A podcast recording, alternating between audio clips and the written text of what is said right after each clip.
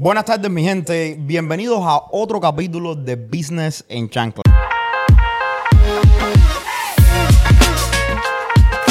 Esta semana tengo a los duros de las finanzas en YouTube. Mi gente, yo conozco a estas personas por ya un tiempo largo. Yo los conozco a ellos, ellos no me conocían a mí.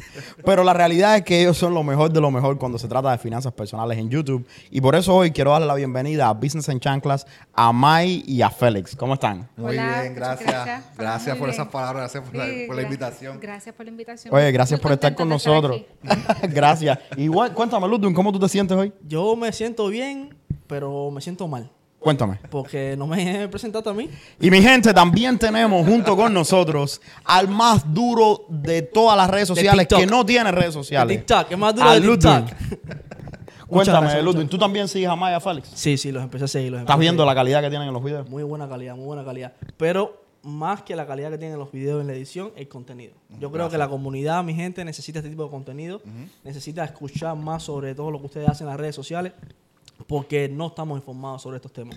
De hecho, yo cuando estaba haciendo el estudio, antes que ustedes vinieran, eh, muchas cosas las que ustedes comentaban en el video, y yo soy dueño de negocio, no, las- no las sabía. Entonces yo creo que hay que hacer más el contenido que ustedes hacen y la comunidad hispana necesita mucho del contenido que ustedes hacen. No, muchas Así que gracias. muchas gracias por eso. No, pero, gracias, muchas gracias. pero tú sabes qué más. A mí, el, a mí el video que de verdad me gustó fue el de Héctor el Father. Oye, a mí me gusta como Mike and Félix eh, cogen las cosas de la cultura normal, ¿no? Y entonces la ponen en los videos y, y- y lo hacen más, más relatable. Porque vamos a estar claros, las, las finanzas personales son, son complicadas a veces y es aburrido. Oye, nadie quiere estar hablando de savings accounts a las 2 de la tarde. Entonces, cuando ustedes meten eso en, en los videos, es más fácil de ver y sobre todo en YouTube. Déjame preguntarte, eh, bueno, preguntarles, ¿cómo empezaron en esto?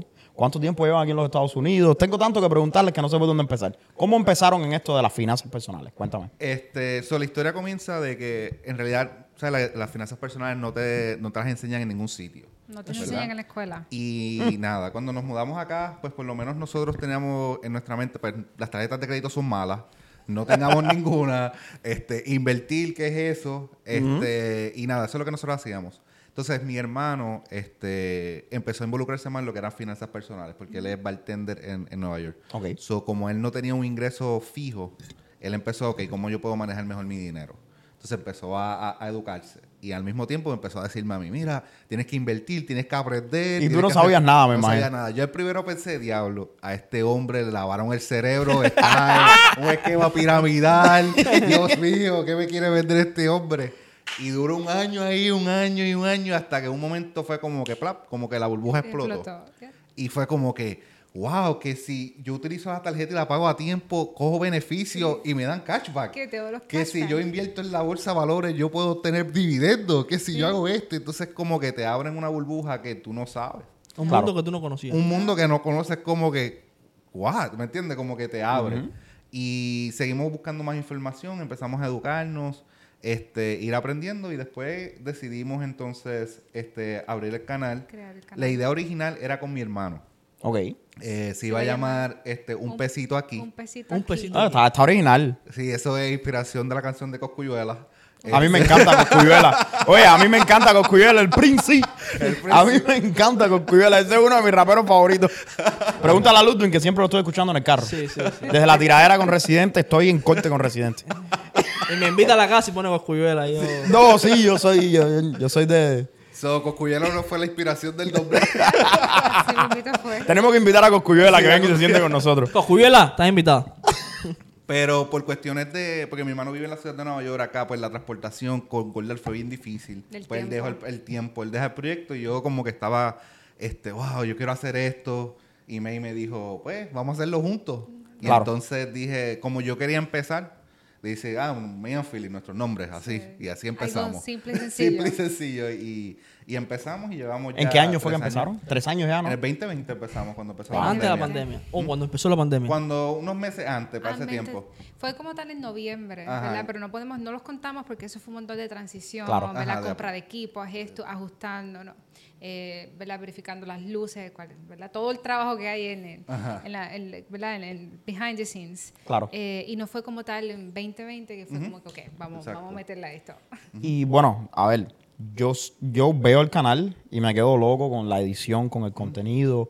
Eh, cuéntame un poquito acerca de, porque yo sé que hay mucha gente de afuera que quieren, que están viendo el, el- el programa y dicen, bueno, yo quiero hacer un canal de TikTok, pe- eh, de, de YouTube, pero es algo que es, di- es difícil, lo veo lejos, tengo que saber editar videos.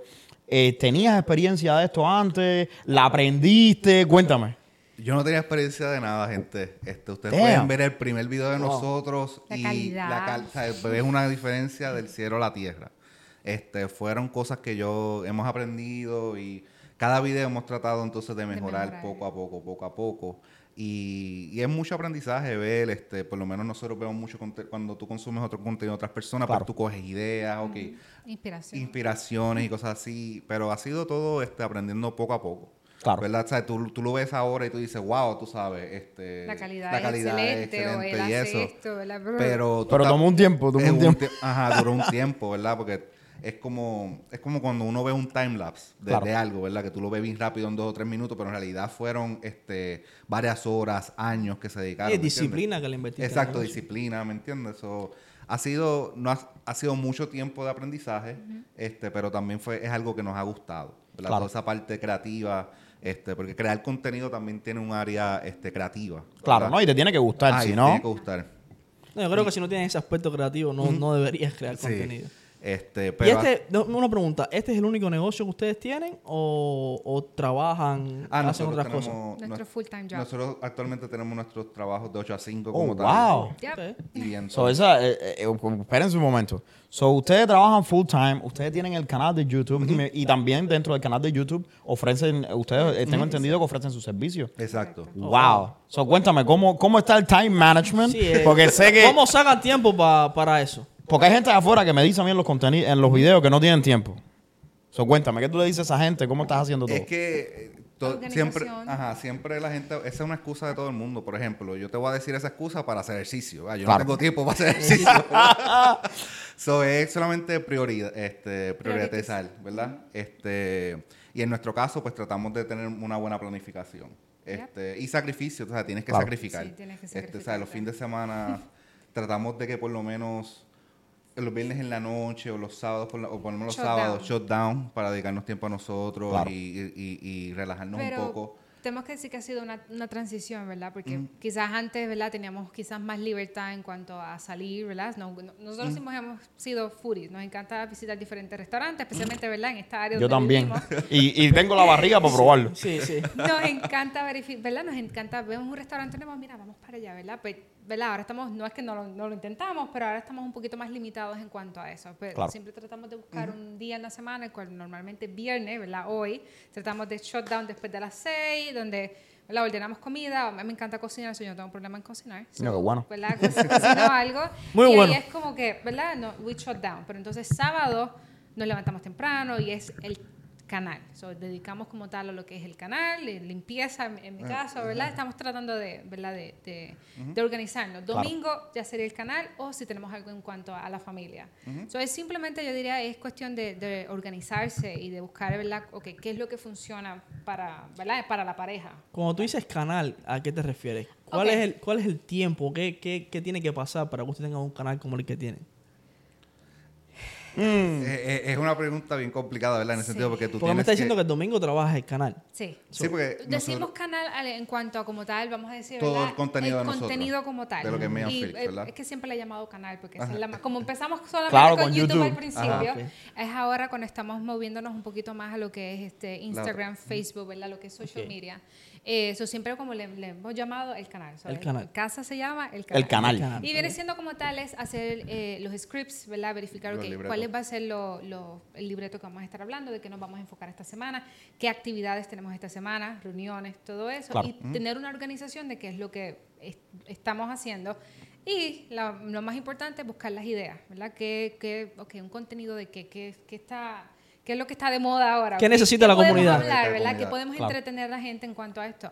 O escuchando las noticias también, ¿qué está pasando en la actualidad? Que la gente necesita, ¿verdad? Esa información. Sí, porque el contenido tiene que ser relevante y tienes que mantenerte al día con esas cosas. So, No. Eso como tal viene siendo el canal. El canal. Ajá. Y sabes que es muy interesante. El otro día estaba leyendo un libro y, y me leí esta frase que realmente me impactó. Decía que el éxito es saber a dónde está es, es reconocer dónde está yendo el mundo y llegar ahí primero. So, yo creo que lo que ustedes hacen tiene mucho valor. Por ejemplo, a veces nosotros no tenemos tiempo en buscar esa información. Y ustedes le dedican un día entero, una semana entera a todo lo que está pasando en el mundo, lo cogen, lo resumen y lo transmiten. Entonces ya yo no tengo que buscar esa información. Si yo quiero consumir ese tipo de contenido, yo voy a tu página, yo voy a tu, a tu canal, al canal, y consumo ese contenido. Yo creo que lo que ustedes hacen tiene mucho valor, especialmente para la comunidad de nosotros. Comunidad de migrantes que venimos a nuestros países con otro tipo de cultura, con otro tipo de, de formas de vida y de formas de hacer negocios, y llegamos aquí y decimos, bueno, ¿por dónde empiezo? Empiezo por un trabajo, quiero hacer un emprendimiento. Yo creo que ese, ese canal y ese, esa estrategia que ustedes tienen le agrega mucho valor a la comunidad. No, muchas gracias. Así que gracias por eso. Oye, No, en el, en el, te mencionaba antes de, come- de que comenzáramos el podcast que el capítulo pasado estábamos hablando de las parejas y los negocios y las parejas y había tremendo, se formó tremenda bronca en TikTok. Sí, sí, sí. ¿Ok? Y en Instagram también. La gente, no, yo sí trabajo con mi pareja. Y otra gente, no, tú estás loco. Yo no le doy un peso a mi pareja. Él dio las opiniones de que él cree que, bueno, trabajar con la pareja uno todo el día no, a él no le funciona. Y entonces, una locura. Lo hago, pero no me funciona. no tiene opción. No tengo Entonces, opción. No sé yo sé, bueno, yo sé de ustedes, cuéntenme cómo, cómo, hace- cómo es la dinámica esta de, bueno, eh, tú sabes, ser pareja y al mismo tiempo tener esto, que, que en la vida real es un negocio, y al mismo tiempo, bueno, pues eh, lidiar con, con, el- con este equipo que ustedes tienen, porque es un equipo en las cámaras, pero yo sé que detrás de las cámaras es donde pasan todas las cosas que uno no ve. Este, yo creo que nosotros en cuanto tenemos nuestros roles definidos, ¿verdad? Por ejemplo, este, May se dedica más al área técnica en el sentido de que todo lo que fue setear lo- la parte del negocio, por ejemplo, este, todo ese papeleo, este, cuando son los trademarks, cuando ha sido lo del curso, buscar la información de dónde, qué plataformas utilizar, este, toda esa parte de papeleo, coordinar, por ejemplo, estamos trabajando ahora mismo en nuestro website. Toda esa parte técnica es la que May se dedica también, este, es contestar comentarios, Mensajería. este, mensajes y cosas así. Ella se dedica, ah, exacto, emails. So, ella más como la que, más la persona como en la computadora, como que esa parte técnica. La área creativa, pues soy yo, soy más yo. Este, O sea, tú haces los scripts y, y los no, editas. los, los scripts, perdón, los- dividimos. Ajá, nos dividimos la- la- Este- los scripts entre los dos. Ajá, por lo menos hemos establecido que casi siempre cuando es un tema del crédito es May la que habla. Si tú ves un video, ella es como que la cara en cuanto A crédito. a crédito. Crédito. Este, y entonces esos videos pues nos dividimos, ok, vamos a hablar de esto, tú haces este, tu libreto, yo hago este libreto y nos, y nos, nos repartimos esa, esa parte del trabajo. Eh, cuando yo me refiero a parte creativa, me refiero como que lo que es la edición, cómo vamos a hacer el video, este, cómo va a ser el branding como tal del canal, los colores que vamos Los a colores que vamos a utilizar. utilizar. Si vamos a incluir a Héctor el Fader. Exacto. Sí, Vamos a poner eso, a- eso a- definitivamente es Tienen que incluir, tienes uno con coscuyuela, tenemos que hacer uno con coscuyuela. En el video que vamos a hacer, vamos a meter la coscuyuela ahí de alguna manera. Tú vas a ver, tú vas a ver, eso es lo que vamos a meter. Tú vas a Yo creo que se deberían quedar con lo de crédito. Y, Sí. y final, sí, sí. Ok, coscuyuela. Le voy a cambiar el nombre de Mr. Crema, a ponerle el príncipe. El príncipe. El príncipe. Una pregunta y hablando de para dónde está yendo el mundo. ¿Ustedes usan inteligencia artificial en esto de creación de, eh, de Eso es los lo nuevo. y, Sí. y Te voy todo? a hacer una historia de eso. comenzamos a utilizar. Sí, yo creo que es Bueno, rápido. pues, bueno, en mi caso, yo comencé ahora, ¿verdad? Feli, como es en la parte creativa, y, ¿verdad? Y como hay otros otros programas, o sí, él lo llevo utilizando, pero yo comencé ahora. ¿Pero Y a- desde cero o, o, o tienen una idea? Por ejemplo, ustedes se levantan un domingo y dicen, queremos hacer un video de tarjetas de crédito. y, y crean el video así o empiezan desde cero a buscar cómo vamos a hacer el video de qué vamos a hablar. So, ya nosotros tenemos una idea más o menos de los temas de los que vamos a hablar. Ok. Este, los discutimos, mira, este tema es bueno y eso. En, en cuanto a cómo utilizamos la inteligencia artificial es a veces, ok, cómo yo voy a llamar el título de ese video. Porque por lo menos en YouTube es bien importante lo que son lo- las miniaturas, los thumbnails y, lo- y los títulos. Este, so, ahí yo utilizo una inte- inteligencia artificial. Le pregunto, mira, este, créame 10 títulos de videos y entonces ahí le hago un browsing.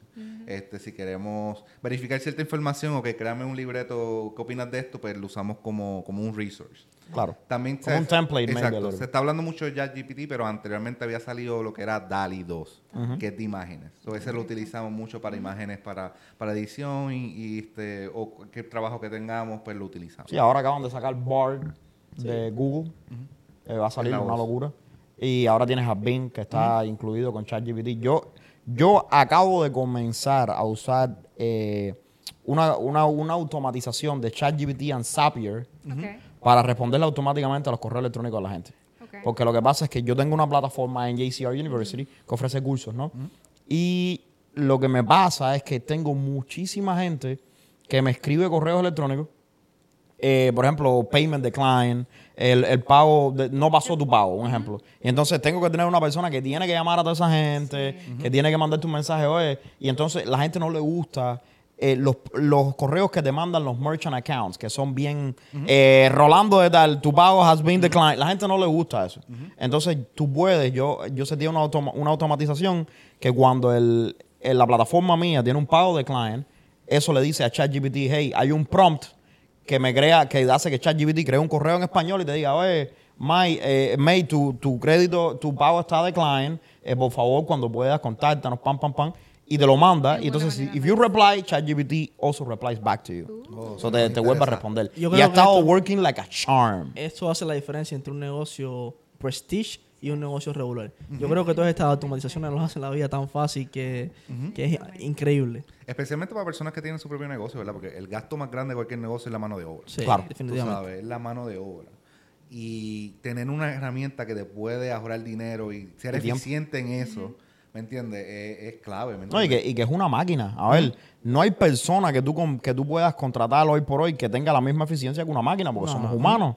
Yo tengo empleados y mis empleados son excelentes, pero son humanos. O sea, la gente se le olvidan las cosas. Eh, muchas veces no tienes los mejores empleados o eh, la gente no hace lo que quiere. La gente no... eh, simplemente se toman 20 años para hacer una cosa. ChatGPT no y hace ese es un problema, el tiempo, que se toma mucho tiempo de responder. Y cuando tú haces una automatización, es right.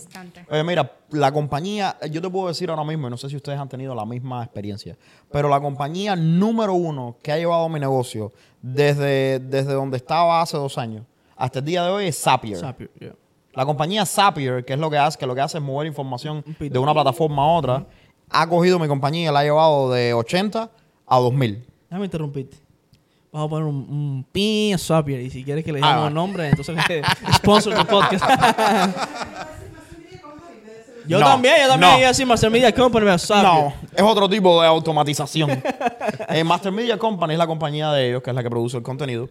Pero tengo una. Pero ellos no, ellos no son una automatización. Son humanos. con- No, pero yo estoy de acuerdo con el Zapier. No, pero yo estoy de acuerdo 100% con el Zapier, te cambia la vida. Ok. Tú puedes conectar casi todos los CRM tuyos con Zapier y te puedes crear un, un sistema que tú no lo controlas. Y, Sa- y. Zapier te pasa información de un lugar a otro increíblemente. Yo descubrí eso hace, yo creo que tres años atrás. Y cuando no era tan popular. Ahora tú vas a Zapier. Y yo, yo hacía cosas, mi, mi compañía hacía cosas que, que otras compañías no, no podían ni soñar hacer. Estoy hablando, eh, Zapier te permite hacer eh, lo que tú quieras. eh, eh, desde la parte técnica creativa es lo máximo. Cuéntame un poquito, cuando tú empiezas a, en esto de YouTube, me imagino que es poco a poco, al principio es suave, pero una vez llega, que llega ya la audiencia, que comienza la audiencia a crecer, ¿cuáles son los, yo me imagino los challenges, los retos que te has encontrado en esto de tener ahora una audiencia mucho más grande? ¿Y cómo es que, qué herramientas tú usas para complacer a la audiencia? Porque ustedes tienen una aceptación increíble. Básicamente, ¿qué se siente ser famoso? No, bueno. ¿La te para la gente en la calle? no, no, bueno. Este. ¿Tienes guardaespaldas? No, no, no. Estamos a esos niveles. Todavía. ya, Somos gente de normal, ¿verdad? Este, este, en cuanto a manejar la audiencia, y eso es ver la data. O sea, Claro. nosotros verificamos, por lo menos YouTube, este, te da mucha data de verificar cuando la información, suponer, cuando tú publicas un video, qué tanta retención está teniendo ese video, qué son las partes que la gente se te va. Este, eso, nosotros analizamos eso mucho, analizamos cuáles son los keywords, las palabras claves que las personas util- están utilizando para llegar a nuestro contenido. este, vemos los comentarios en el sentido qué es lo que está pidiendo la gente, qué no. La Es- mayoría de las veces tratamos de complacerlo. Ujú. Claro. En cuanto tratan de temas, esto, esto, otro. so- Ujú. So, ajá, pero también, porque a veces, y me imagino que le pasa a ustedes, cuando este, publican algo, tú escuchas muchas personas, ah, haz un video de esto, tú lo haces y después no, no tienes los resultados que tú Exactamente. No, quieres. ellos ni nos miran. El problema sí es que un comentario no representa en realidad el- Exactamente, la la, mayoría a veces. Correcto. Entonces, Correcto. Entonces, eso es lo que tratamos de ok, realmente hay, hay añade demanda. valor, exacto, hay demanda en eso, añade valor, funcionaría hacer un video de esto, porque si no, no, no, no, claro, no yo, yo creo que, que lo número uno hoy por hoy en las redes sociales, que han cambiado muchísimo, es tú tienes que tener algo que aporte información de valor. Yo sé que hay muchos trucos allá afuera de tener un buen título, que son cosas que ayudan. Lo mismo en TikTok, de tener un buen título, de tener un buen gancho, de tener un buen thumbnail, de tener todas estas cosas que ayudan. Pero si tú no tienes un producto o un video que tenga valor, que, que hable de cosas interesantes, nada de estos trends funcionan. Así. Correcto. Eso es la retención, ¿verdad? O sea, Es tú así. quieres retener a la persona de que te vea un video completo, ¿verdad? O que te, lo más que tú puedas. Y, la información que tú tengas es clave, o sea, mantenerlo ahí de que él aprende y tenga valor. Porque clics cualquiera puede coger clics hoy en día. O sea, tú puedes tener un video viral y, y cogiste un montón de seguidores. Sí, y hacer todo, clickbait, Sí. como le dicen. Pero entonces tú no estás creando una comunidad. O sea, Claro. tú, no, Tienes- tú no no estás creando un negocio. Porque no yo, ajá, exacto. Yo he conocido muchas personas, sé de muchas personas que tienen a lo mejor millones de, de seguidores, o eh, 100 mil, 200 mil, 300 mil, pero no han podido este, crear una audiencia, ¿verdad? No ha podido entonces este, crear un verdadero negocio, ¿me entiendes? Claro, y me imagino que una vez que tú tengas esa audiencia que está un poco más débil, eh, te cueste trabajo monetizar eso, porque yo sé que ustedes, bueno, tengo entendido que ustedes eh, tienen servicios también y quiero que me hablen un poco de ellos, pero sobre todo de cómo los servicios, cómo la audiencia tuya reacciona a los servicios de tuyos. Eh, reacciona muy bien. So, nosotros creamos un curso, ¿verdad? Yo creo que está un poquito en contra de, de, de- de- de ti como AJCR. negocio. De, no, de cómo reparar tu crédito por ti mismo. O sea, el curso que nosotros tenemos.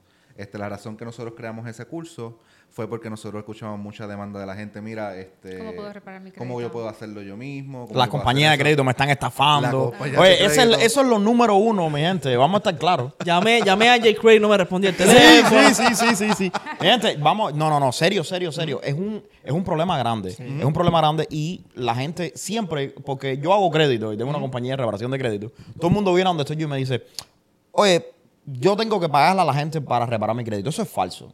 Primero que todo, yo se lo digo a la gente en mis videos. Cualquier persona de afuera que te diga que tú tienes que pagarle a alguien para reparar tu crédito te está diciendo mentira. Ahora, por supuesto, si tú quieres pagarle a un profesional para que lo haga, hazlo. I mean, yo puedo cortarme el pelo, pero voy al barbero. Eh, vamos a estar claros. Eh, pero sí, por supuesto que sí. Y yo creo que hay muchísima necesidad porque desafortunadamente, como es algo que está poco regulado, hay tanta gente allá afuera haciendo cada locura con el crédito. No, sí. Este, y es lament- porque nosotros en los videos lo decimos, tú sabes, este, mira, a pesar de que hay mucha reparación de crédito que son buenas y hacen un buen trabajo, lamentablemente hay muchas que, van- estafan a la gente. Que no saben lo que están haciendo. que no saben lo que están haciendo, que estafan a la gente Ajá. y muchas personas pierden miles y miles de dólares. So, nosotros creamos ese curso como que, ok, vamos a tener este curso, es algo que las personas este, necesitan, nos están pidiendo Claro. y entonces lo creamos y hemos tenido un buen... Este, Y, un y, ore, y, que- y te lo digo yo que estoy en el negocio, en el negocio de crédito. Qué bueno que lo hayan hecho, porque lo que la gente no se da cuenta. Hay mucha gente que, que hacen crédito, ¿no? Y me escriben y me dicen, oye, estoy compitiendo contigo. Like, brother, en, en los Estados Unidos hay como 300 millones de gente. Y esos 300, 308 necesitan reparación de crédito. tienen de Todo el todo. mundo necesita en algún momento limar algo de su crédito, arreglar algo de su crédito, porque el crédito es algo que tienes durante toda la vida y la vida pasa. Pero también hay diferentes tipos de, ni- diferentes niveles de reparación de crédito. Está la reparación de crédito cosmética, que es, bueno, tengo un tengo unos inquiries, tengo una coleccioncita médica, ya está el que está completamente bajo el agua, que tengo 400 mil dólares en deuda, me están demandando. Y yo creo que que ahí es donde más bien las compañías de reparación de crédito entran, ¿ves? Cuando te hace falta algo ya que hay que hablar con los bancos, Correcto. que hay que negociar con los bancos, que hay demandas de por medio, porque lo que nosotros hacemos hay abogados, hay, es un poco más, más intenso, pero la, la realidad es que la mayoría de la gente de afuera con un curso de reparación de crédito general Correcto. pueden arreglar su crédito y mejorarlo. No, en NJCR nosotros tenemos uno y es así, es lo que es lo que pasa. So, qué bueno que lo hayan hecho. Además de reparación de crédito, ¿qué más? Porque sé que hablan de todo. Este, tenemos, eh, ofrecemos talleres, estamos haciendo este talleres. Este, hemos estado en conferencias también que nos ha ido bastante bien. Este, pero hablamos, o sea, lo fuerte de nosotros, lo más conocido somos el crédito, pero también hablamos de finanzas personales, ahorros, Inversiones. inversiones, cuentas de retiro. Este, también tratamos de esos mensajes llevarlos de una manera entretenida y que Claro. tratar de contar una historia eh, y eso. so. Y lo creo que lo más importante es porque, como estábamos hablando ahorita, las finanzas son. la fin- hablar de finanzas es aburrido. ¿verdad? Sí. Tú no te vas a sentir así, igual de. ¿verdad? Bien emocionado por hablar de un 401k o algo así. 401k mata, me da un tiro en la cabeza. ¿Verdad? So, ahí es cuando entonces nosotros decimos que cómo podemos llevar ese mensaje que es tan importante que acerca de finanzas, porque es importante que todo el mundo ¿verdad? tome las riendas de lo que es sus finanzas Claro. y puedan manejarlas de una manera ¿verdad? que sea Responsable, sí. responsablemente. ¿Cómo podemos llevar ese mensaje de una manera que sea sencilla?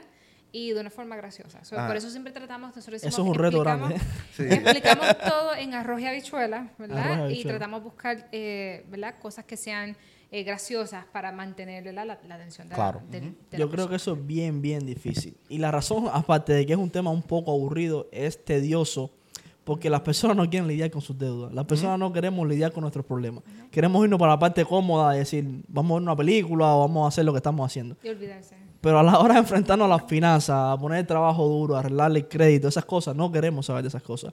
Y tendemos como a echarlo a un lado y no... ¿Cuántas personas tú no te encuentras que hablan contigo? Tú les dices, oye, ¿has revisado tu reporte de crédito? Nunca Yo no quiero ni mirarlo. No pero Capital One no me, no me aprueba porque yo no les caigo bien. ¿Tú me entiendes? sí. No, o mucha gente le echan la culpa al gobierno y al sistema de que las pensiones no sirven, que... Oye, mi propia mamá es la que me dice así. No, esa gente a mí no me aprueba nunca porque yo no les caigo bien. Digo, mami, coño, no me hagas esto. Esa gente no sabe que tú hiciste, mami. No me hagas esto. Sí, yo creo que, este, y me imagino que ustedes lo ven más, pero a veces como que esa accountability de, de mis decisiones, ¿verdad? Porque al Claro. fin y al cabo, o sea, este, a veces pasa de que tú te- a veces te pones en esa situación, ¿verdad? Pues, o sea, hay, hay una responsabilidad que tienes que tomar, ¿verdad? O sea, por lo menos reparación de crédito, independientemente si lo reparas tú mismo con, con nuestro curso o vas a una agencia de reparación de crédito, es algo que toma tiempo. Claro. Y yo me imagino que tú tienes casos de personas que te dicen, bórrame esto mañana. Mándame, manda, manda cuatro cartas y bórrame los 200 mil dólares que tengo en deuda. Olvídate las cartas, ellos ni se acuerdan que, que- que- que hay que enviar cartas. Es como que, mira, tengo esto, ¿cómo lo hago? Pues tienes que hacer, estos son los pasos a seguir. No quieren seguir los pasos y es como que, pero todavía tengo la deuda. Pues claro, tú mandaste la carta. Claro que tienes la deuda. No, en el caso de él, te pagué dinero porque tú no me has resuelto Exacto. nada. Y mira, yo tengo videos explícitamente. Yo le digo a las personas, mírame a los ojos, mírame esta cara. No hay, la- las agencias de reparación de créditos no tienen ningún poder especial o ninguna relación especial con el buró de crédito. Yo llamo a, a The Experience y a mí no me conoce ni Dios ahí en Experience. ¿Ok? Entonces nadie puede mandar una carta y simplemente desestimar una deuda tuya de 20 mil dólares. Porque si esa fuera la realidad, nadie hiciera bancarrota, los abogados de bancarrota no existieran Correcto. y el mundo fuera una locura. Fuera perfecto. ¿No me entiendes? Bueno, Bueno, uh, yo no sé si. Yo no estaría muy de acuerdo con eso. Pero, pero el punto es que hay maneras de remover las deudas de tu crédito, de tu reporte. De cierta forma, sí, las que no están correctas en reportaje en tu reporte. Correcto. Las que tienen una violación en tu reporte. Por supuesto que sí. Ahora, remover una deuda de tu crédito significa que tú no estás legalmente obligado a pagar esa deuda. Para nada. Tú puedes remover una deuda de tu crédito y aún así esa persona, esa compañía puede demandarte por esa deuda. So, yo le explico todo eso a todas estas personas porque cuando yo aprendí crédito, yo fui analista de crédito para un banco, para TD Bank, para la parte corporativa de TD Bank. Yo no aprendí esto en, in- en internet, no, no me enseñó, tú sabes, y uno trata de decirle la verdad a las personas, pero la gente de afuera que están tratando de hacer un peso fácil, vienen y te dicen, oye, dame 200 dólares al mes por un año, empiezan a mandar cartas y cartas y cartas. El buró de crédito vota las cartas esas porque el buró de crédito no le importa. Y al final del día van a donde estás tú y te dicen, oye, esto no me funcionó, ahora te quiero pagar a ti porque yo sé que tú eres bueno, tú sí me vas a remover las deudas. Y yo me quedo como que, brother, déjame decirte, no funciona de esa manera. Hay que llamar, hay que maybe hacer un arreglo de pago con esas compañías. Si esas compañías están rompiendo la ley, hay abogados que te pueden ayudar. Nosotros tenemos abogados. Si esas compañías no están reportando la información correcta, ok, se puede disputar, etcétera, pero es un proceso. Exacto. Toma tiempo. Y toma un tiempo. Y es bien rocky, no te vayas a pensar que esto es que las, las agencias de colisión se quedan con las manos cruzadas mientras tú disputas todo. No, y puede ser que no termine el final feliz. 100%, además. 100%, Yo le explico a la gente, yo le digo, mira, el concepto de reparar tu crédito es o ponerte el crédito donde tú quieres o ponerte en una posición en la cual tú, manejando tu crédito, tu crédito incremente con el tiempo. Si tú eres una persona que tienes un crédito de 500 puntos ahora mismo, no hay nada que yo pueda hacer en tu crédito que en cuatro meses tú tengas el crédito tuyo en 700. Porque los chances son de que tienes un millón de colecciones, de que tienes una bancarrota en tu crédito y entonces simplemente no va a pasar. Entonces yo creo que el error de las compañías es que no ponen la, la expectativa correcta. Y pues bueno, qué bueno que ustedes tengan esos cursos porque la gente puede tomar el poder de hacerlo ellos mismos. Y honestamente, tú puedes tener una compañía que yo creo que es el mayor fallo de las compañías de reparación de crédito, incluyendo la mía también, porque es, es algo que no sabemos cómo resolver. Es que yo te puedo arreglar tu crédito, pero si tú no sabes de crédito, estás, si no entiendes cómo tu crédito funciona, desafortunadamente estás condenado a- a- en muchos casos, la mayoría, a repetir los mismos errores. No, pero ahí es donde entran esta gente con los videos. Correcto. a la comunidad. Es por eso que tienes que seguir a Maya Félix. No, gracias, gracias. Yo les quiero hacer una pregunta en términos de negocio. ¿Cuánto cuesta tener un negocio como el de ustedes? Este, en cuanto a spending, nuestro spending yo diría que sería menos de 500 o 600 dólares. Este, más ¿Desde o que menos empezaron? mensuales. No, bueno, el la primera inversión que nosotros tuvimos, ese es el promedio más o menos mensualmente. O que Este, gastan mensualmente. Este, porque tenemos nuestros cursos que tenemos que pagar. Claro. El promedio, este, en cuanto a la, la internet, en cuanto mm, los otros programas que nosotros pagamos, ya sea para la música y cosas así, es alrededor de de edición. 600 dólares. Este, pero para empezar el negocio, este, nosotros, pues, yo creo que fue una inversión al principio de 10 mil dólares. Este, fueron para la computadora y, y la cámara. Los programas. Ah, y los programas y eso. Ah, 10 mil dólares. Yo creo que nosotros invertimos... 10,000. 10 mil dólares. Oh, yo entendí mil. Yo dije de- mil. pero en nuestro caso fue porque nosotros no teníamos una computadora para ese tiempo. Entonces decimos, mira, vamos a hacer la inversión de comprar una computadora. Le hace Si falta es- una buena cámara. Exacto. eh, y es algo que, la computadora es algo que si esto no resulta, como quiera yo lo voy a seguir usando. Claro. No. Este, invertimos también en la cámara. cámara. Este, eh, una Sony A7 III. Este, y la Pero eso cámara... con esa no fue la que comenzamos. Ah, eso es con la que no comenzamos, no, pero... este, ¿Con cuál empe- comenzaste? Una Dime, dime. Panasonic G85. Ok. Empezamos con esa. Este, más lo que son las luces, Las luces. y eso. Este, pero las cámaras, ¿sabes? Cuando tú quieres una cámara, las cámaras son costosas, especialmente los lentes. Los lentes. Yo lo que quiero saber es cuánto te costó el cactus. Ah, el caso, Ese es el 20 que, dólares. el que me gusta a mí es el cactus. Es- Como 25 dólares. Pero- en Amazon. Pero este, esa inversión la hicimos nosotros, este, porque pues lo vimos más como que, ok, una compramos inversión. una computadora, una, una Mac que podía aguantar el programa de edición que nosotros queremos hacer los videos. Si no, esto nos resulta, como quiera, yo puedo seguir usando la computadora. Correcto. Este, La cámara es algo que este, no deprecian tanto de valor, la podemos revender. Este, y entonces, cuanto a luces y eso, pues fue una inversión mínima. Pero eso fuéramos nosotros. O sea, tú para crear un canal de YouTube no necesitas invertir tanto dinero. Tú puedes empezar con tu mismo teléfono este, y hacer buenos videos con ellos. ¿Me Correcto. entiendes? Este, especialmente la- el tipo de cámara, o sea, la cámara que tienen los videos, este, Los teléfonos. los teléfonos actualmente, o sea, son excelentes, son muy buenos. Claro. Y el audio, ¿me entiendes? O puedes empezar este, con tu teléfono. Que por eso una de las razones que nosotros escogimos empezar en las redes sociales, porque no hay un nivel de riesgo. O sea, el Claro. nivel de riesgo es más tiempo. O sea, si tú pones un negocio como un restaurante o cualquier otra cosa, o sea, tú inviertes en un equipo. O sea, tú inviertes en ciertas cosas. En, en el caso de las redes sociales, tú lo que estás invirtiendo es tiempo. Claro. Tú sabes, tú compras una que otra cosa de equipo, pero por lo menos son cosas que tú puedes este, puedes utilizar luego utilizar. o puedes venderla y cosas así. Claro. So, el nivel de riesgo es tan, es tan bajo, yo opino, yo le recomendaría a cualquier persona que lo está pensando que lo haga. Claro que sí. ¿Qué puede pasar? Exacto, perdiste tiempo y, y a veces nos preocupa mucho qué dirán y... y- Yo al creo final- que ese es el gran enemigo de las redes sociales y de los canales de YouTube. ¿Qué dirán los amigos? ¿Qué dirá la gente? ¿Cómo fue, ¿Cómo fue eso para ustedes? Porque me imagino que, bueno, cuando empezaste el canal de YouTube, la familia te ve, te ven los amigos. sí. ¿Cuáles fueron las, las, las reacciones? Las críticas, las críticas. Las críticas, yo creo que al principio estábamos bien nerviosos. Sí, este, yo estaba hablando bien rápido. Yo me movía todo el tiempo. o sea, tú ves un video y, y te mareas de tantas veces que yo me estoy moviendo.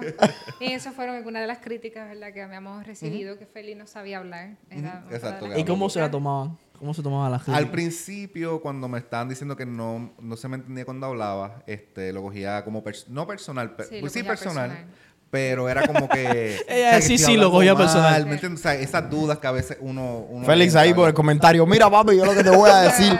Tú no sabes. Ven y dímelo en persona. Es más, vamos para la calle ahora mismo. Este, pero por lo menos y- y es descubrir por qué, por qué es que no, no se me está entendiendo, ¿verdad? Estoy hablando muy rápido, es simplemente mi acento, ¿verdad? Porque Ajá. nosotros los puertorriqueños pues no pronunciamos la R. Yo creo que todos sabemos eso, no pronunciamos la R. Bueno, tiene un acento que le encanta a la gente. Ujú, no, tiene un acento que Pero le hay encanta. quien a no la le gusta tampoco, ¿verdad? O sea, Nos, nos pasa a todos. A mí hay gente que me dice, oye, eh, no me- a- aprende a hablar. Y yo me quedo como que, Pero ok, me estás deberías, ¿eh? diciendo aprender a hablar o me estás diciendo que no te gusta mi acento. Y yo, yo tengo un video que me fui con uno tres minutos y le dije de todo.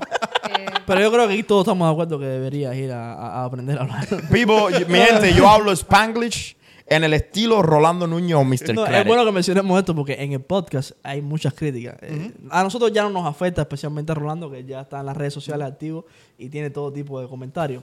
Pero a mí tampoco es que me afecte porque no, no es una cosa que me la tomo tan personal. Pero sí sé que hay eh, comentarios malintencionados y que nos dicen cosas que, que es para reírse. ¿no? Si nos Pero- ponemos a tomarnos eso en serio. Pero a ver, ya- ya hemos hablado de esto en el pasado. Y yo creo que a todo el mundo, de cierta forma, sí te afecta. A ver, uno está normalmente programado para que, ok, yo tengo un problema con Félix. Ok, es un problema con una persona, ok, ya es normal. Pero cuando tú te pones un video en TikTok y tú te despiertas al otro día y tú tienes 100 mil y tienes un millón de views y tienes 100 mil gente diciéndote que tú eres un pendejo, eh, uno, se, uno se retracta y dice, coño, Seré un ¿seré yo un pendejo? ¿Tú me entiendes? Eh, a lo Es mejor lo así. eres, a lo mejor lo eres, pero... Es así, entonces eso te afecta, aunque tú no lo creas de cierta forma. Uno, you get used to it. Yep. You Sí. get used to yo it. creo que eso fue como tal lo que... Ah, exacto. Lo que y también, y también leer, a veces, leer entre las líneas, ¿verdad? Claro. Porque a veces, a veces yo también veo que no todo comentario que, que se escucha como crítica es malo. A veces una crítica puede ser una crítica constructiva. Positiva. Este, y a veces hay muchas personas que a veces no saben cómo comunicar el mensaje. Claro. A lo mejor me dicen, ah, este, no entiendo lo que estás diciendo. Ok, so, a lo mejor lo que estoy diciendo estoy hablando muy rápido. ¿Me Claro. entiendes? O sea, a lo mejor no lo dijo de la manera más bonita. O no entiende el tema. O que no, O no entiende, entiende el el tema, tema. o algo. Este, ok, so que si yo veo más comentarios así, ok, so que, que tiene el video que no se está entendiendo, no me pude haber explicado cosas así. So, a veces tú tienes que leer los comentarios o, ok, so, hay una crítica positiva aquí, hay algo que yo debería mejorar, pero hay otros que solamente lo dicen por decir, ¿verdad? Oye, O sea, que es no lo así. coja- Y, y con experiencia uno coge la vuelta, porque por ejemplo, yo sé, 100% lo he hecho con Yanelia. Yo cada vez que pongo un video diciendo, eh, hay temas, a ver si me explico mejor, hay temas que no importa cómo tú los pongas, la gente los va a entender de una manera y es porque sí. Yo por ejemplo hice un video que cogió como 5 millones de views, que habla de las peores cuentas de banco. Y la gente entendió los peores bancos. Ajá. Entonces, ¿cómo tú vas a decir que Chase es un banco malo? Entonces, yo, a mí no me gusta mucho la cuenta de bancos de Chase. Hay muchas mejores cuentas de cheques allá afuera, cuentas gratis, etcétera. Pero los bancos grandes, pues, no tienen que ofrecer estas cosas. Y entonces, las críticas son, pero es que la gente, tú te das cuenta que no están entendiendo el video. Y pues uno tiene que tomarlo, como dice, como dice Félix, con un granito de sal, porque es lo que hay, Tú ¿ves? sabes lo que me molesta de estas cosas. Que él hace el video, él habla del banco y yo tengo amigos que me preguntan, oye, tu amigo en, en, en las redes sociales dice que Chase no sirve. Y yo le- Eh, A mí me han escrito gente diciéndome, oye, mi brother, me gusta tu contenido. Me, Chase no sirve. Quiero cerrar toda mi cuenta con Chase. ¿Para dónde me voy? Yo le dije, brother, yo no he dicho en ningún momento que Chase no sirve. Yo tengo cuentas de banco con Chase. Yo dije esto y entonces se quedan como que, oh. ¿Y ahora qué hago? ya, ahora no voy a cerrar nada. A nosotros cogemos muchas críticas, especialmente con los chistes, porque nos pasamos la vida haciendo chistes pesados, ya lo sabemos ya. Y, y nos ponen muchos comentarios, dejen hacer los chistes pesados, vayan al contenido, pero ¿cómo nosotros hacemos eso? Como este... Sí, ¿cómo dejamos los chistes? Sí, porque ustedes son los expertos en Sí, YouTube. tiene- Nos tiene tienen que que ayudar. darnos, tiene que darnos ese consejo, porque es imposible. So, nosotros... Es que eso es personalidad. Ajá. No es como, cómo dejarlo. Pero es que depende de qué tan pesados son los chistes. Porque... ah, A veces Porque son a- bien pesados. Son bien pesados, son, mí, malos, son malos. ¿sabes? Nosotros, ¿sabes? Te mentiría si no me han llegado comentarios como que, ah, ustedes son demasiado graciosos, Ajá. pero Sí, han un sido comentario diciendo como eh, era como que como que estuviéramos más hablando del contenido Más que, serios, sin eh, que memes. fuéramos más serios que no pusiéramos memes en nuestros videos sin memes no seríamos Megan Phillips Claro. Pero en cuanto a números, yo diría que si hemos recibido más de cuatro comentarios de gente diciéndome que no le gusta nuestro sentido Ahora, de humor entonces- o algo, eh, Sí. ha sido Entonces mucho. tenemos que parar los Yo chistes porque nosotros fueron cuatro comentarios en el primer video. es que el problema es que salimos casi en, en short. Ok. Entonces se nos veía el calzoncillo. Y entonces la gente estaba comentando. No la, gente no en estaba, serio. la gente no estaba listo para estas piernas. No, es- ese tipo de chiste es que la gente no quiere escuchar en YouTube. Sí, pero lo que es sentido de humor, eso es tan, algo tan eh, subjetivo, ¿verdad? O sea, hay Claro. personas y, y las comedias es algo como que no le aplica a toda la mayoría Exacto. de las personas. No es para Eh, todo el mundo. Exacto, por lo menos yo lo que nosotros lo que tratamos es que no sea tanto regional. Por ejemplo, lo que me refiero con eso es que si tú ves nuestros videos, nosotros utilizamos mucho memes de los Simpsons. Claro. Todo el mundo sabe quiénes son los Simpsons, ¿verdad? Este, y tratamos de utilizar personas que pues todo el mundo puede entender pueda entender. O sea, yo Claro. pongo un Bad Bunny y todo el mundo sabe lo que es un Bad Bunny. Pero Claro. no te voy a mencionar un reggaetonero que sea pues, Puerto Rico porque mucha gente no va a No lo saber conoce, claro. quiénes son. Pues nosotros tratamos de que por lo menos, ok, qué tan broad puede ser este tema o este esta referencia que hagamos para, para ponerla en el video. Yo creo que hay que hacer una pregunta y, y- y es sobre este tema. Es que hasta qué punto hay que hacerle caso a la audiencia. Hasta qué punto hay que hacerle caso a esos comentarios y mover la línea de trabajo de nosotros. Es que, eh, bueno, depende, ¿sabes? Porque hay gente que... Es depende del tipo de comentario. Si es que tú estás recibiendo muchos comentarios en mi caso de que me estás hablando muy rápido, no te entiendo. Ok, ¿cómo yo puedo mejorar cómo yo hablo? Puedes Este, analizar. para analizarlo, para hablarlo un poquito que se entienda más claro este, y se entienda. Pues todo que sea como para mejorar tu contenido, si tú entiendes, tú ves tu contenido y tú entiendes como que, wow, yo puedo, realmente estoy hablando muy rápido. Porque uno tiene que ser crítico Claro. del contenido de uno, tú sabes. Este, tú analizas, ok, puedo mejorar aquí, no puedo, ok, esto que me están diciendo ahora como que, mm, no, eso no, va really. a funcionar. No, y que también hay cosas que, son, que no son negociables. Ver, exacto. El canal de ustedes se caracteriza por eso, por las animaciones, por los memes. Si le quitas eso, pues como ella dice, no son man, Félix. Exacto. Entonces al final del día no es negociable. Tú tienes que parar los chistes. Mis ya. chistes nunca van a parar, no son negociables. Pero no, mentira. por lo menos nosotros lo que sí hemos recibido muchas críticas con eso, a veces con los títulos y lo que son las miniaturas. Porque lamentablemente las redes sociales es... Ay, perdón. Lamentablemente las redes sociales siempre ya- llama ese, ese amarillismo, ese morbo, ¿verdad? Este, y entonces YouTube es igual. Entonces a veces nos han comentado, este, no, que el título del video que está de esta forma, pero lamentablemente si nosotros no ponemos ese título, nadie lo llama. No hace bien. Entonces, estaba leyendo hace poco este, un estudio que hicieron de, yo creo que fue algo de noticias o algo, que decidieron por ese día solamente publicar noticias buenas. Ah, sí, yo lo vi. Solamente vamos a publicar noticias, Noticias buenas. Noticias noticias buenas. Bajaron este, los views ese día de los clics como un 50 o 60% porque nadie quería saber de noticias Nadie buenas. quería nada positivo, la gente Nada quería po- cosas negativas. Es Nada positivo. razón que cuando vemos los highlights de las noticias, nunca te dicen las cosas buenas. Claro. Siempre el highlight va a ser un comentario negativo. Tú lo ves, mataron a 10 llamar gente en el Bronx. atención- Va a llamar, Exacto. va a llamar la atención. Claro. Pero, oh, hicieron algo de, I don't know, eh, un donaron tanto dinero o algo así. Tú no, dices, nadie, ah, le- nadie le da clic. Mira el mismo ejemplo que estabas hablando de la cuenta, las peores bancos, ¿verdad? Las Ajá. peores cuentas. Tú haces el mismo video de las mejores, Mejores cuentas, no va a tener los mismos Nadie lo ve. Nadie- Nadie lo ve. Y además que otra cosa que es que yo le explico a la gente, la gente me dice, bueno, tú hablas de los peores bancos, siempre hablas de lo malo, pero nunca hablas de lo bueno. Y lo que dice Feliz es correcto. Si hablo de lo bueno, la gente no lo ve. Pero además de eso, lo bueno es relativo porque depende de, Lo- de lo que tú de- necesites. Lo malo no es relativo, lo que es malo es malo para todo el mundo. Lo que es malo es malo. Es así. Entonces la gente siempre me dice eso.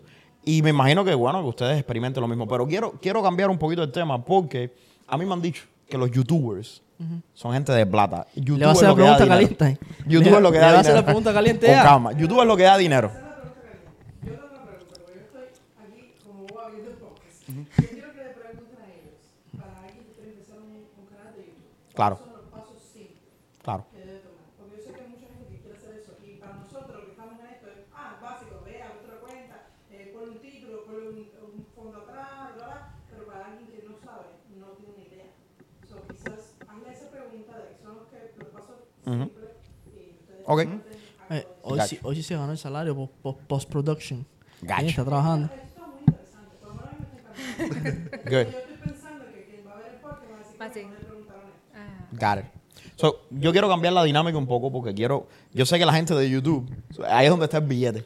¿Entiendes? La gente de, de YouTube son las del dinero. Pero, primero que todo, sé que hay mucha gente que nos está viendo que quiere emprender en esto de YouTube y que no sabe cómo comenzar. Ustedes han tenido un éxito increíble. Se les ve que están teniendo éxito, no solo en YouTube, pero en las otras redes sociales también. So, no te voy a preguntar cuál es la clave del éxito porque para todo el mundo es diferente. Pero sí te voy a preguntar que me digas qué es lo que necesita una persona de afuera que quiere comenzar su canal de YouTube. ¿Cuáles son los pasos que tú le recomiendas? Este, yo creo que lo más importante de cualquier red social este, es la consistencia. Tú sabes, tú tienes que, independientemente en qué red social vayas a empezar, tienes que ser consistente. Y tienes que ir pensando, ok, si yo escojo y escoger un nicho de qué vas a hablar. Claro. Este, y pensar, ok, este tema me está funcionando esta semana, dos semanas, yo me veo hablando de esto por un año, dos años, tres años. Este, y, pues, y es normal que te tomes un tiempo en identificar este, en qué tema me gusta. Sí, iba a preguntar porque es difícil. eh, La gente, much- y yo veo mucho en las redes sociales. No, escoge tu nicho, escoge tu nicho.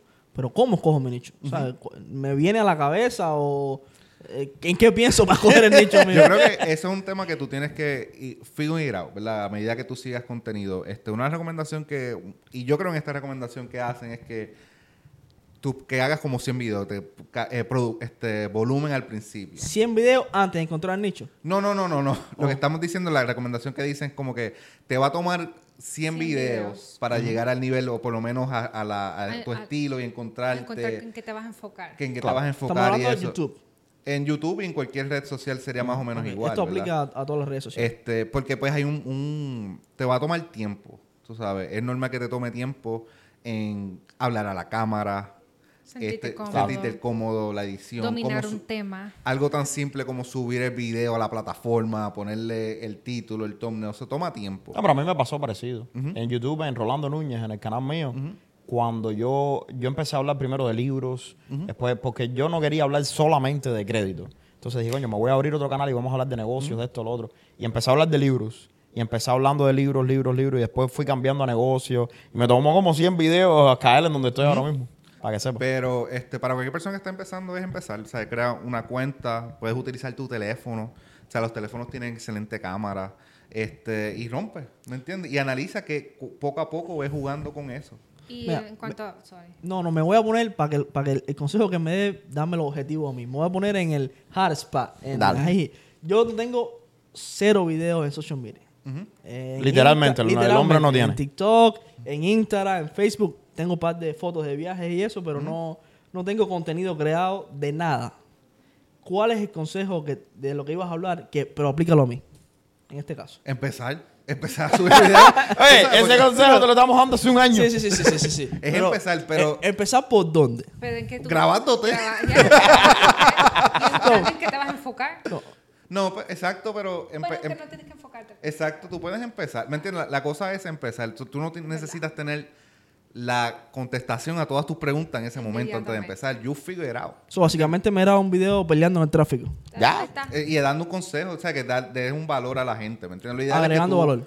Que tú le des un valor, ya sea este, enseñándole algo, una experiencia o algo. Este contenido de valor nunca pasa de moda. Tú sabes, mientras que tú dejas, aunque sea, te grabas en el teléfono. Mira, Rodolfo se está grabando corriendo, corriendo en las mañanas un video, ¿sabes? Es inspiracional. Exacto, pero mientras que tú empieces y seas consistente, eso es lo más. Porque eventualmente you're gonna figure it. Vamos a definir valor. Cuando ustedes dicen valor, que le decimos a la gente, vamos a agregar valor. Porque puede ser, hay influencers que hacen comedia allá afuera y tienen miles y miles de seguidores. Y agregan valor a, la exacto. comunidad. So, defíneme valor. ¿Qué es valor para ti en, en social media? Para mi valor este traerte una ya sea una emoción, un comediante te alegre el día, ¿me entiendes? Eso es un contenido de valor.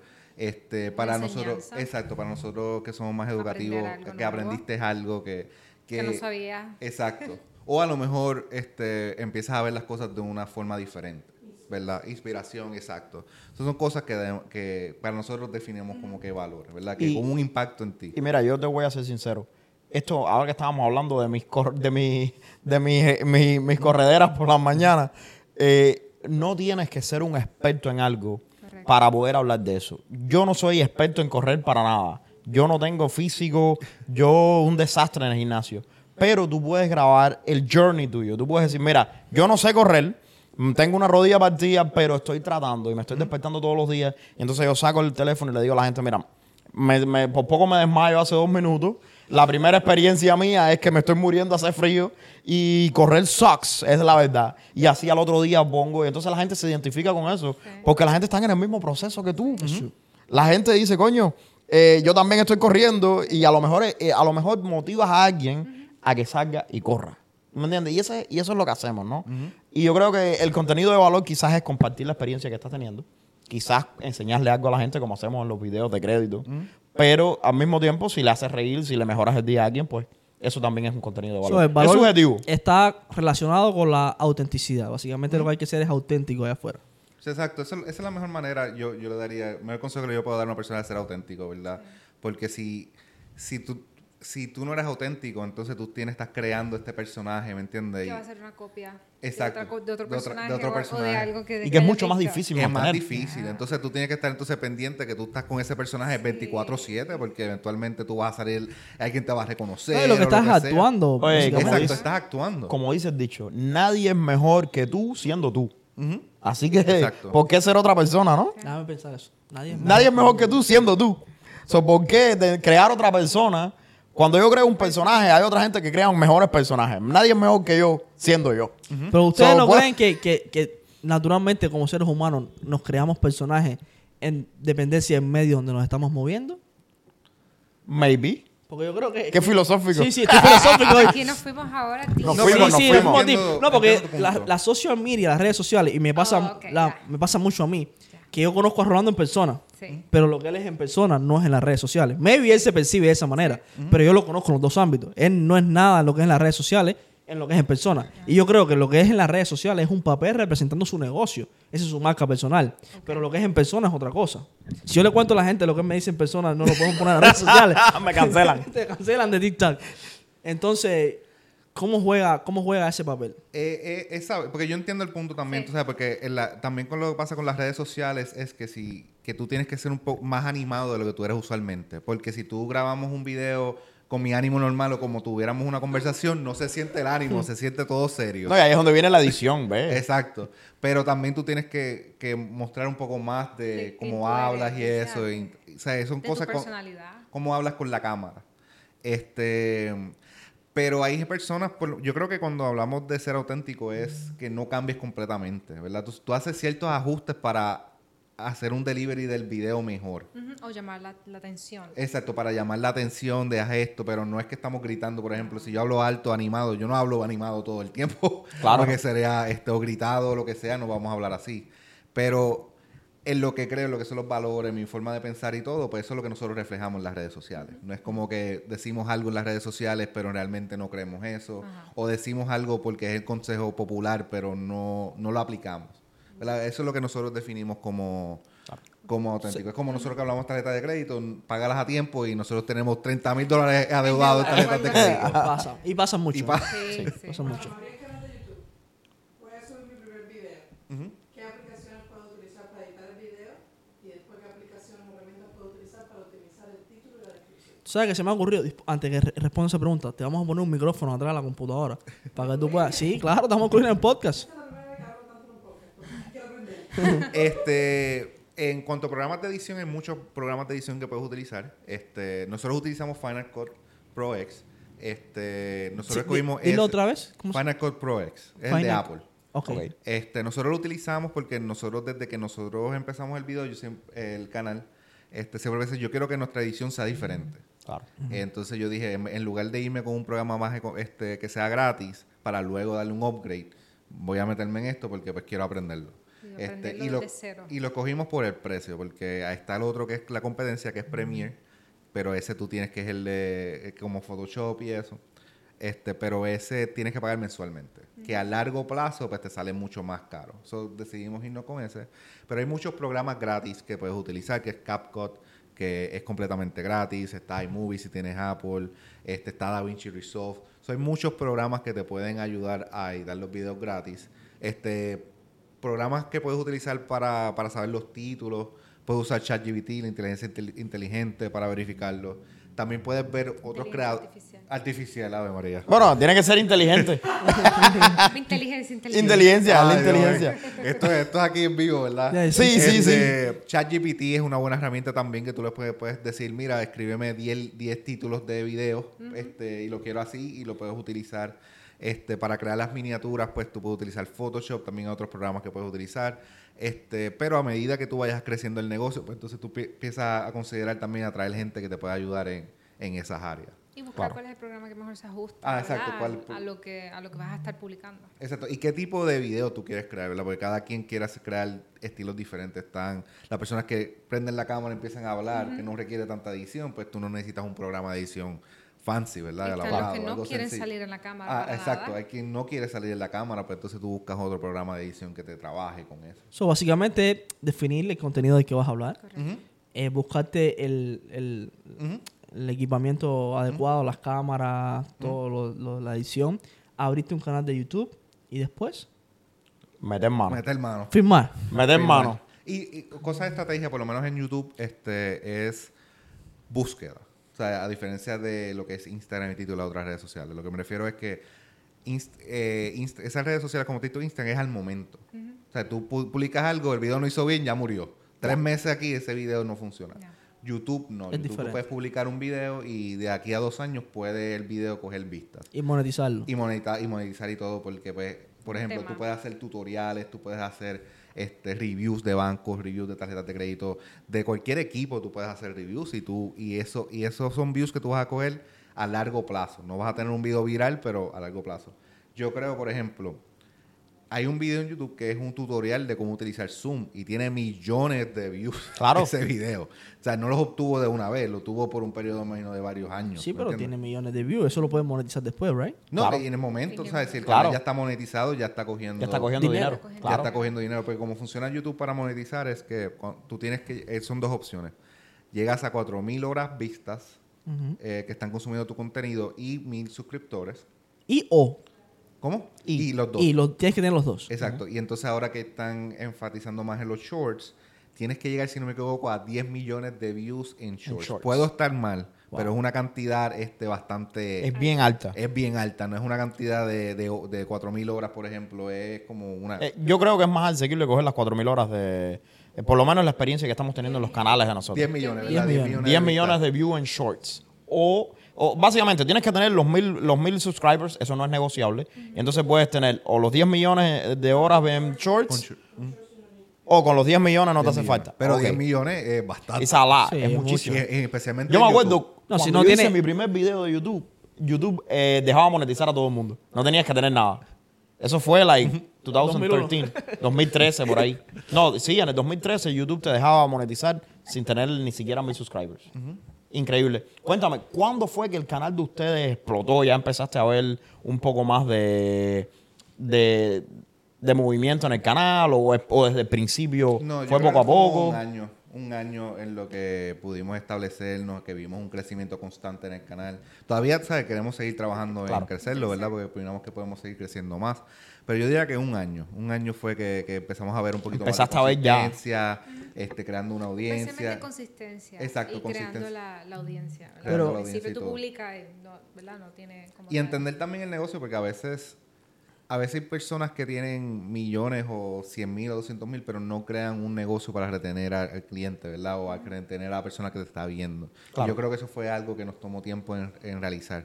Este, porque tú tampoco quieres depender, si tú quieres estar en las redes sociales, solamente del income, de los ingresos de las redes sociales, de lo que me paga YouTube. Quieres No, tú quieres crear, exacto, tú quieres crear otras formas de ingresos. Yo creo que ahí es donde viene el dinero. de No, y quiero que, Así, así que que eso me hable Mari, porque yo sé que en las relaciones la que lleva el dinero siempre es la mujer.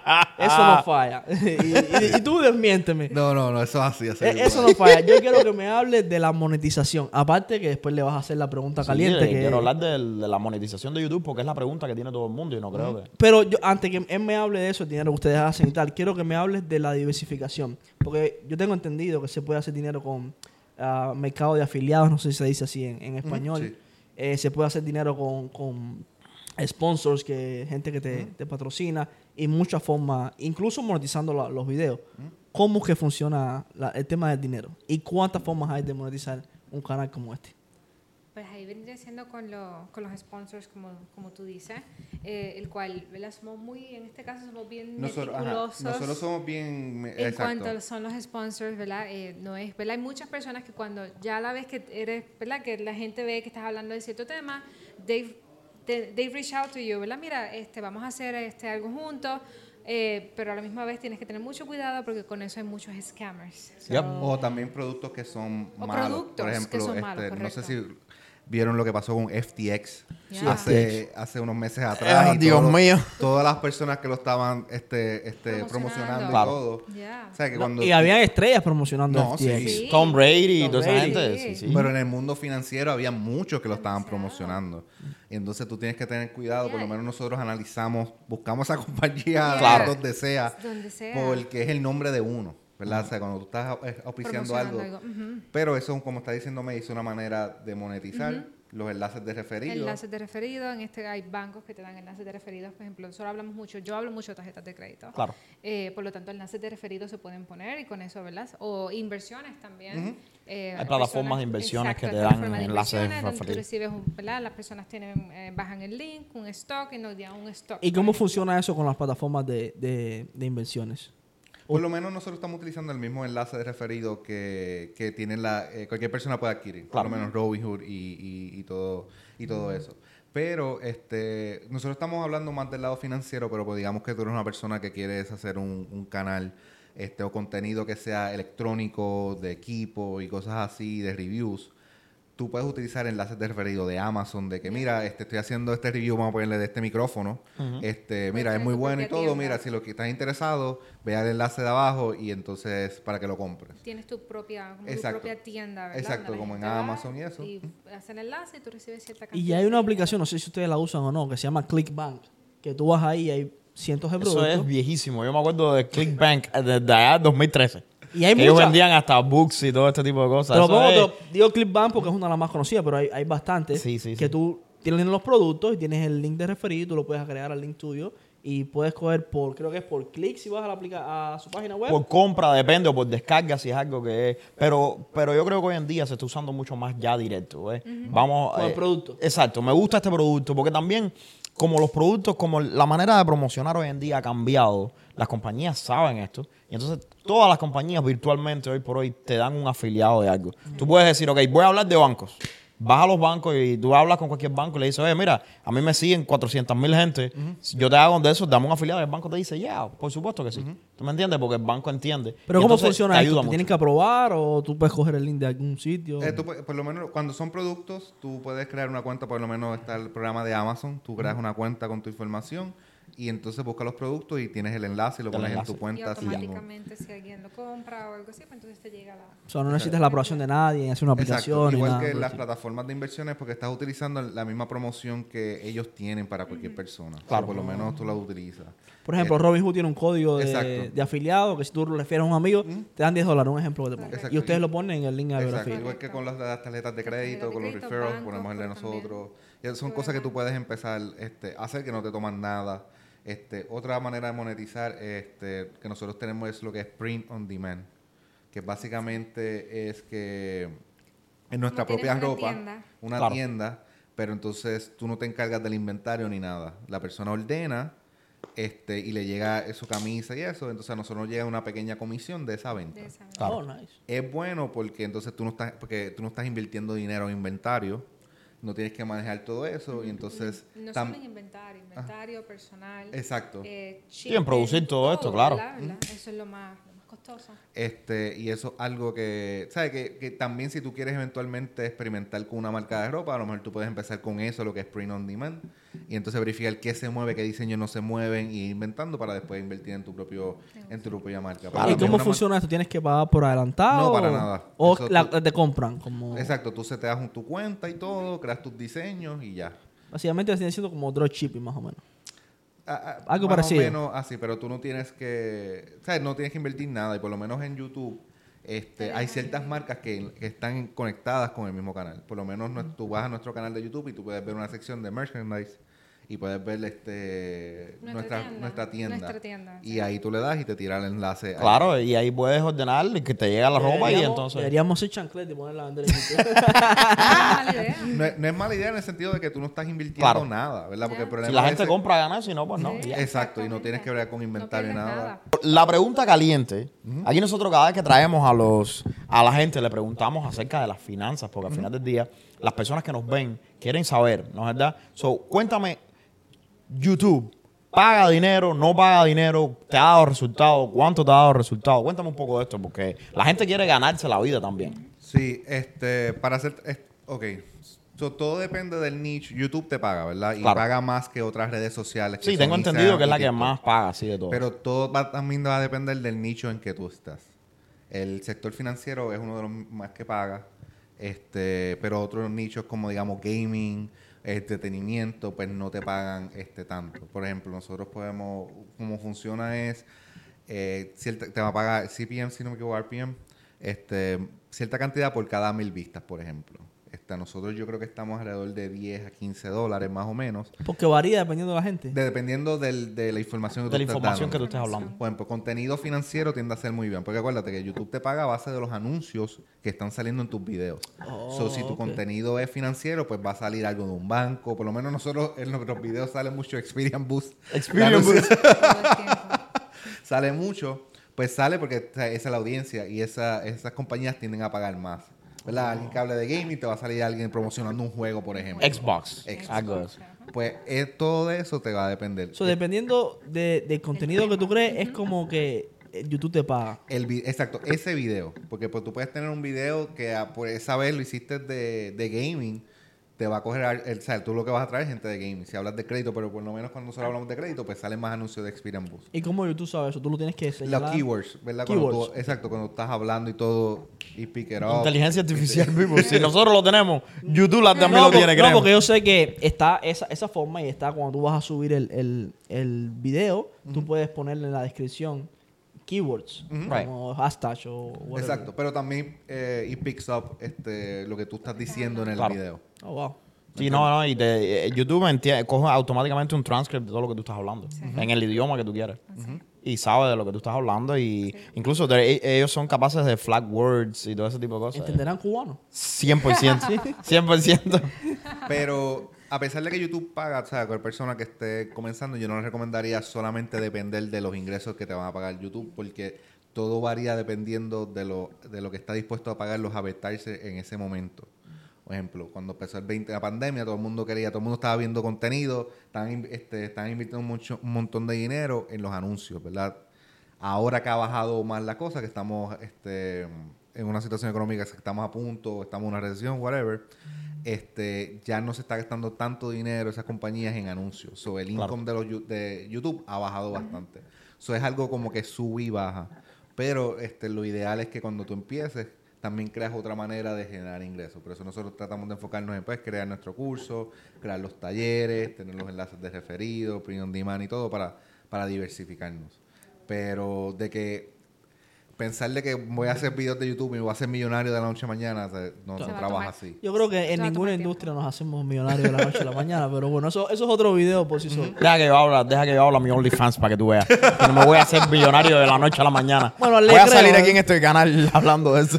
Le Un puedo- millón de, segu- de seguidores ese un día, Sí, 24 le, puedo creer, porque la gente puede ir a OnlyFans a buscar memes, esas cosas. Yo quiero hacerte una pregunta. ¿Cuántos ah, entradas de ingreso tienen ahora mismo en, en lo que se trata de YouTube?